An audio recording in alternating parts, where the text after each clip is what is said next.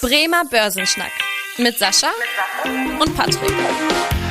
Moin und herzlich willkommen zu einer neuen Podcast-Folge. Mein Name ist Patrick Pech, mit dabei ist wie immer der Sascha Otto und wir beide schnacken jede Woche in diesem Podcast über ein spannendes Börsenthema. Und in der letzten Woche haben wir ja unsere erste Folge unserer kleinen Nachhaltigkeitsserie veröffentlicht. Dort sind wir bereits auf die Grundlagen von nachhaltigen Geldanlagen eingegangen und haben vor allem den Umweltaspekt der ESG-Kriterien durchleuchtet. Heute wollen wir uns mal anschauen, was eigentlich der zweite Buchstabe, also das S, für Social bedeutet. Unser Thema der Woche. Der Woche. Ja, heute soll es gehen um die sozialen Kriterien der Geldanlage. Der Fokus liegt oft ja eigentlich immer auf dem Umweltbereich und viele Leute denken im ersten Moment bei dem Begriff Nachhaltigkeit ja auch vor allem an die Themen Klimaschutz, Vermeidung von Treibhausgasen, Umweltverschmutzung, erneuerbare Energien und was alles so dazugehört. Dabei werden bei der nachhaltigen Geldanlage nach ESG-Kriterien eben auch andere Themen berücksichtigt. Und dabei sind auch ganz wichtig die sozialen Kriterien, auf die wir heute eingehen wollen. Und Sascha, erstmal als Einstiegsfrage an dich, warum eigentlich äh, sollten Anlegerinnen und Anleger überhaupt andere Themen als das Thema Umwelt beachten, also zum Beispiel auch die sozialen Kriterien? Ja, ich glaube natürlich ein Stück weit ist es sehr, sehr wichtig, dass wir natürlich eine intakte Umwelt haben und dass unser Planet irgendwie lebenswert ist. Aber ähm, ich sag mal, unsere Gesellschaft basiert ja nicht nur aus der Umwelt. Ich meine, um ein Beispiel zu nennen, sowas wie Glücksspiel hm. oder Alkohol, äh, das sind ja zwei Themen, die jetzt nicht per se erstmal umweltverschmutzend sind, aber die ja sicherlich irgendwie Geschäftsmodelle sind, die jetzt tatsächlich natürlich Menschen in Unglück stürzen können und äh, damit natürlich unseren Planeten zum schlechteren Platz machen äh, insgesamt, aber nicht die Umwelt per se zum schlechteren Platz machen. Hm. Wenn ich mir sehr viel Gedanken darüber mache, wie kann ich diese Gesellschaft lebenswert gestalten, ist es ja jetzt erstmal auch ganz sinnvoll, auch solche Dinge, die unser soziales Miteinander bestimmen, bei einer Geldanlage mit zu berücksichtigen. Hm. Genau, da, da spielen ja eigentlich zwei, zwei Themen mit ein. Einmal natürlich das gute Gefühl, was man dann auch äh, selber hat, wenn man, ja, sag ich mal, seine eigenen Ideen an nachhaltigen Standards äh, auch im Bereich der Geldanlage berücksichtigt. Andererseits aber auch da wieder, das hatten wir in der letzten Folge, dass ja auch gerade die Berücksichtigung solcher Nachhaltigkeitskriterien Einfluss darauf hat, wie Unternehmen sich letztendlich refinanzieren können. Und auch für das Thema Image eines Unternehmens ist das natürlich auch enorm wichtig. Also auch hier wieder zwei Aspekte. Einmal so der, der moralisch-ethische Aspekt und einmal der ökonomische Aspekt, der da mit reinspielt. Und äh, Sascha, du hast schon mal so ein paar Beispiele aufgezählt. Äh, Glücksspiel, äh, Alkohol, also Sachen, die ja wirklich nicht der, der Umwelt zuzuordnen sind, sondern dem Bereich Sozialen. Was spielt aus deiner Sicht da noch äh, mit rein? Was für kontroverse Geschäftsfelder, sage ich mal, gibt's da so in dem Unternehmen unterwegs sein können, die aber eventuell nicht so sozial sind?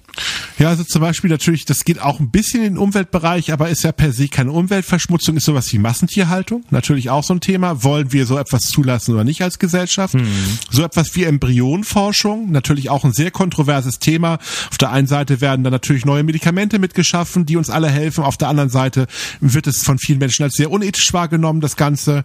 Und solche Dinge auch dann natürlich so das Thema Pelze. Gut, das hat so ein bisschen natürlich in der Vergangenheit auch an äh, Bedeutung verloren, weil die Pelzindustrie sicherlich jetzt nicht so stark ist wie vor 20 Jahren, aber sicherlich ist es auch eine Fragestellung, möchte ich so etwas in der Form halt haben. Hm. Ja, es gibt natürlich auch nochmal andere Geschäftspraktiken oder andere Thematiken.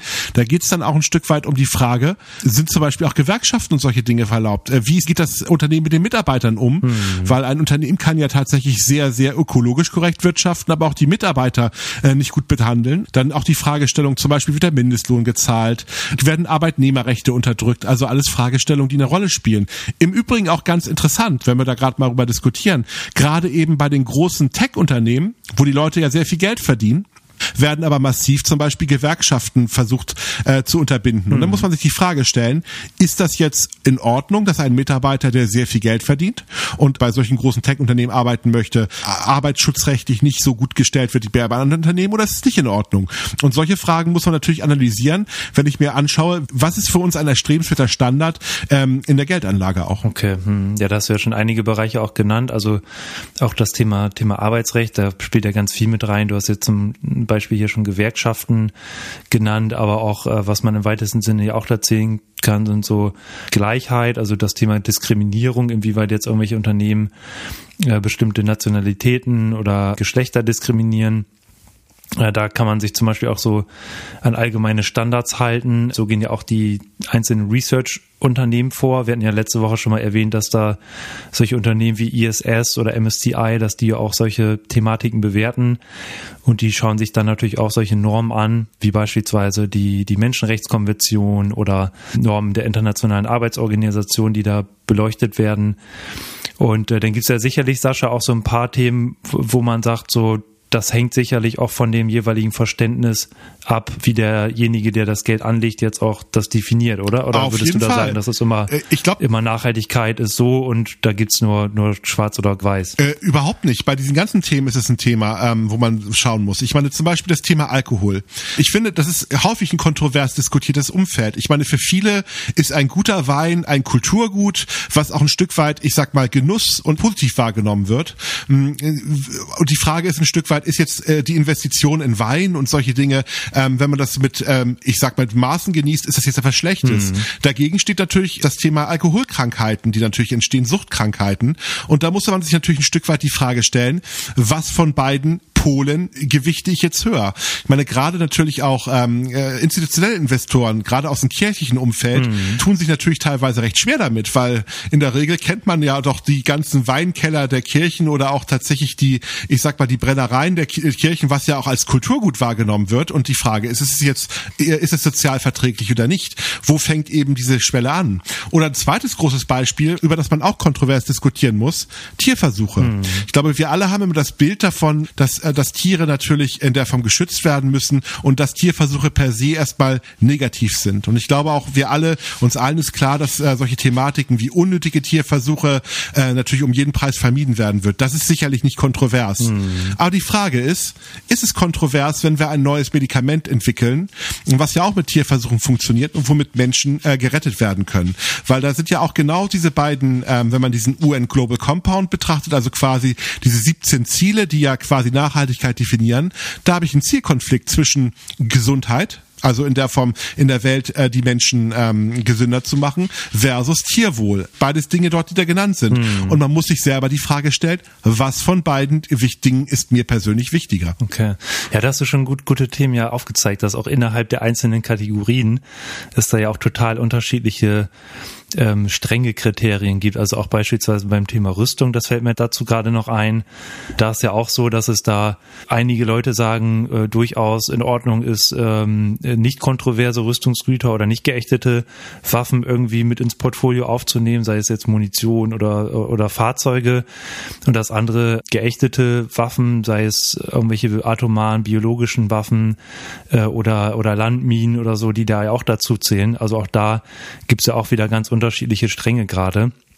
Und äh, dann äh, kann man ja das sogar noch weiter fassen. Wir haben jetzt immer nur darüber gesprochen, über das Unternehmen selbst, was eventuell in irgendwelchen Geschäftsfeldern tätig ist oder kontroverse Geschäft, Geschäftspraktiken betreibt. Man kann ja aber durchaus das noch erweitern auf Zulieferer, auf die Finanziers des Unternehmens, Inwieweit, Sascha, siehst du das dann noch als, äh, als sinnvoll an oder ist man dann nicht irgendwann dann so weit, dass man jedes Unternehmen ausschließt? Na gut, die Europäische Union hat ja jetzt erstmal zumindest die Banken ganz massiv als größte Finanziers der Unternehmen mit in die Pflicht genommen, zumindest äh, sich eine Nachhaltigkeitsstrategie zu geben. Mhm. Also ich glaube schon, dass es total sinnvoll ist, äh, den Finanzsektor äh, mit zu berücksichtigen, weil ohne Geld können natürlich kontroverse Geschäftsfelder nicht so gut finanziert werden. Also wenn ich das tatsächlich einschränken möchte, kann ich das über die Kapitalmärkte, über die Banken natürlich am sinnvollsten tätigen. Bei den Zulieferbetrieben wird es natürlich irgendwann sehr schwierig. Also ist ein Schraubenhersteller, der jetzt tatsächlich auch Schrauben an den Rüstungskonzern liefert, noch nachhaltig oder nicht? Ich glaube, da führt, muss man auch irgendwann mal sagen, realistisch einen gewissen Pragmatismus reinführen, weil sonst werde ich irgendwann jedes Unternehmen in der Form als nicht nachhaltig klassifizieren müssen. Mhm. Ich meine, ganz böse kann man das ja auch weiterspinnen. Was ist mit den Fairtrade Kaffeeanbieter, der allen Menschen in Afrika quasi ganz tolle Löhne bezahlt, sich um Umweltschutz kümmert, aber äh, der Waffenhersteller kauft den Kaffee von diesen äh, Lieferanten her. Ist er dann nicht mehr nachhaltig oder nicht? Ich glaube, da werden die meisten dann sagen, nee, sorry, das ist dann irgendwie, was kann er denn dafür? Der kann das ja nicht ausschließen und mhm. der Kaffee wird ja nichts irgendwie direkt mit der Waffe zu tun haben. Aber man muss diese Frage sich einfach mal stellen. Und ich meine, das größte Problem bei dieser ganzen Nachhaltigkeitsdiskussion oder ja, gar nicht unbedingt ein Problem, ist die Tatsache, dass ich mir als Mensch mal Gedanken darüber machen möchte, muss, was ist mir wichtig. Weil ich meine, keine Bank, kein Anlageberater kann die Frage für den einzelnen Menschen beantworten. Man selber muss sich wirklich die Frage stellen, wie wichtig ist mir, dass bestimmte Dinge nicht gemacht werden? Wie wichtig ist, dass wir, dass bestimmte Dinge äh, verhindert werden? Welche Geschäftsmodelle finde ich akzeptabel und welche finde ich nicht akzeptabel? Mhm, okay. Ja, dafür gibt es ja dann auch die Möglichkeit, dass man sag ich mal, Mindest- oder Grenzen festsetzt, was zum Beispiel den Gesamtumsatz angeht. Ja. Geht beispielsweise der Kaffeehersteller, den du genannt hast, dass man da halt eben sagt, okay, wenn das jetzt irgendwie ein Zulieferer ist von irgendwelchen Branchen, wo man jetzt nicht unterwegs sein möchte, aber der Umsatzanteil bei ein, zwei Prozent liegt, dann kann man ja sicherlich sagen, ist das in Ordnung oder sich da halt solche Prozentgrenzen rausnimmt. Das wäre ja dann wahrscheinlich auch ein praktikables Vorgehen, oder? Auf jeden Fall. Ist auf jeden Fall eine Möglichkeit, um das Thema anzugehen. Aber am Ende wird es niemals diese schwarze oder weiße Antwort geben. Man selber muss sich tatsächlich damit arrangieren, dass natürlich solche Dinge auch berücksichtigt werden müssen. Und ähm, ich finde, man sollte dann auch tatsächlich so ehrlich sein und sagen, wenn ein Unternehmen so viel Umsatz aus einem Bereich macht, dass man es da nicht äh, aktiv kauft, auch wenn man das Unternehmen vielleicht trotzdem ganz gut findet. Genau. Und genauso ehrlich muss man denn ja auch äh, auf übergeordneter Ebene äh, sein, dass wenn jetzt als Anlegerin oder, oder Anleger äh, man sich einzelne Produkte anschaut, einzelne Fonds und so weiter, dass man da halt auch wirklich mal die, die Aspekte dahinter anschaut und guckt, passt das eigentlich zu meinen eigenen Vorstellungen? Das wäre dann ja auch nochmal so ein Thema. Okay, dann Sascha, nochmal die Frage, ähm, wir haben ja uns gerade vor allem auf Unternehmensebene die einzelnen Themen angeschaut, welche sozialen Kriterien Unternehmen beachten können und was da alles mit zuzählt. Dann kann man sich aber durchaus mal überlegen, der ein oder andere kauft ja eventuell auch mal eine Staatsanleihe oder investiert in irgendwelche Rentenfonds, die dann wiederum in Staatsanleihen investieren. Welche Möglichkeiten gibt es denn, die sozialen Themen auf Staatenebene irgendwie zu berücksichtigen? Ja, also ich glaube, da kann man natürlich ganz besonders auf den äh, Faktor Demokratie gucken, also sich überlegen, hat dieser Staat ähm, eine gute Unterstützung von demokratischen Bewegungen, gibt, werden Parteien offen zugelassen, wird eine Opposition akzeptiert, werden unterschiedliche Bevölkerungsgruppen adäquat repräsentiert, werden bestimmte, ich sag mal, Religionen unterdrückt, solche Fragestellungen kann man sich angucken. Hm. Und natürlich eins der kontroversesten Thema, hat dieser Staat die Todesstrafe oder nicht? Ich meine, gerade natürlich in dem Blick auf Amerika, hm, wenn ich sage, ich möchte jetzt gegebenenfalls keinen Staat haben, der die Todesstrafe unterstützt, dann dürfte ich zum Beispiel auch keine amerikanischen Staatsanleihen kaufen. Also es gibt da ja ganz, ganz viele Möglichkeiten, das zu machen und das wird ja auch gut getrackt durch verschiedene Agenturen, ob diese Staaten jetzt tatsächlich ähm, sich gut verhalten gegenüber der Menschen, die dort leben. Ja, was mir da als, als Ergänzung noch einfällt, ist, was ja auch oft getrackt wird und äh, einige Fonds auch berücksichtigen, ist das Thema Militärausgaben, dass halt beispielsweise gesagt wird, über sechs, sieben Prozent vom Bruttoinlandsprodukt oder irgendeine bestimmte Prozentzahl, äh, wenn das in Militärausgaben geht, dann, dann will ich in diesen Staat auch nicht investieren. Das ist auch nochmal so ein Beispiel. Aber ansonsten äh, haben wir da, glaube ich, einen ganz guten Abriss gegeben, was, welche sozialen Kriterien da berücksichtigt werden können? Oder Sascha, fallen dir noch irgendwelche Ergänzungen oder spannenden Infos zu dem Thema ein? Nö, passt. Okay, passt, sehr gut. Ja, dann würde ich sagen, haben wir es ja. Dann haben wir äh, die ersten beiden Buchstaben schon mal durchleuchtet, also I und S. Dann kommt in der nächsten Folge noch das G, also das Thema Governance. Seid da auf jeden Fall gespannt und hört in der nächsten Folge wieder rein. Und ansonsten wie immer, wenn euch die Folge gefallen hat, freuen wir uns sehr, wenn ihr uns unterstützt, wenn ihr dem Podcast folgt und auch gerne eine Bewertung dalasst bei Spotify oder Apple Podcast. Und ansonsten freut uns, wenn wir in der nächsten Woche uns wieder hören. Bis dahin und tschüss. Tschüss. Vielen Dank fürs Interesse. Das war der Bremer Börsenschnack, ein Podcast mit Sascha und Patrick. Noch ein kurzer Hinweis und an dieser Stelle liebe Grüße aus der Rechtsabteilung. Die gesprochenen Inhalte bilden die persönliche Meinung der handelnden Person, also in den meisten Fällen von Sascha und mir wieder. Sie stellen also keine Handlungsempfehlung zum Erwerb oder zur Veräußerung der genannten Wertpapiere oder anderer Finanzinstrumente der genannten Emittenten dar. Bei Fragen wende dich gerne an deinen Berater.